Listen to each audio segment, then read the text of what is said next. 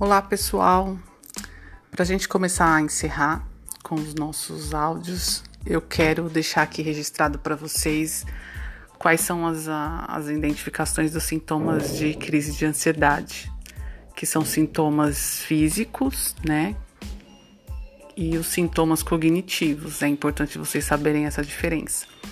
Então, eu vou aqui listar alguns sintomas físicos, tá? Que são os mais frequentes nas crises de ansiedade dormência ou formigamento, sensação de calor, tremores nas pernas, atordoado ou tonto, palpitação ou aceleração do coração, sem equilíbrio, sensação de sufocação, tremores nas mãos, trêmulo, dificuldade de respirar, indigestão ou desconforto no abdômen, sensação de desmaio, rosto quente. É aquele rosto que parece que você tá com vergonha, fica vermelho, sabe? E suor. E esse suor, é, ele não tá relacionado ao clima, ao calor, tá? E agora os sintomas cognitivos, que são sintomas relacionados ao pensamento, tá? Medo que aconteça o pior, aterrorizado, nervoso, medo de perder o controle, medo de morrer, assustado. E é isso.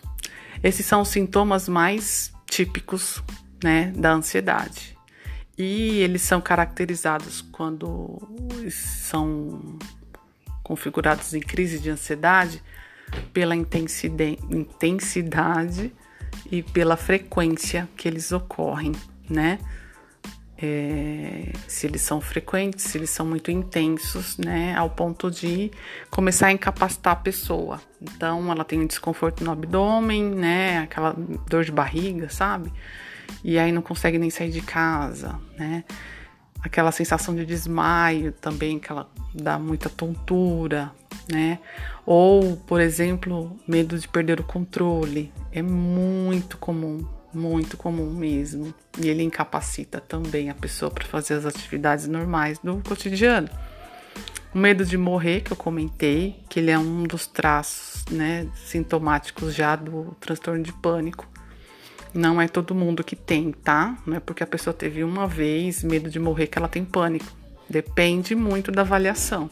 É um dos traços, né? Eles são mais frequentes e o medo do que aconteça sempre o pior, né? Esse é o típico, né, da, da mente ansiosa. Então, sempre configura essa esse pensamento, ah, vai acontecer alguma coisa. E se acontecer alguma coisa, e se eu correr risco, porque pode acontecer o pior, né?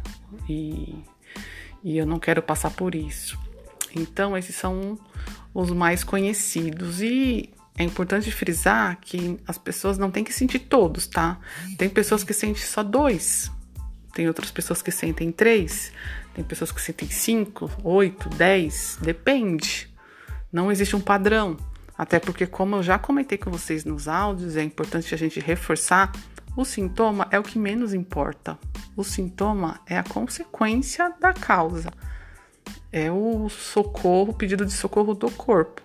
Então é o que menos importa o que você sente, né? Isso quando a gente quer tratar, tá? Quando a gente tá falando de tratamento de causa. Porque quando a gente começa a tratar causa, os sintomas somem, né? Então eles não são tão importantes como a gente acha que eles são.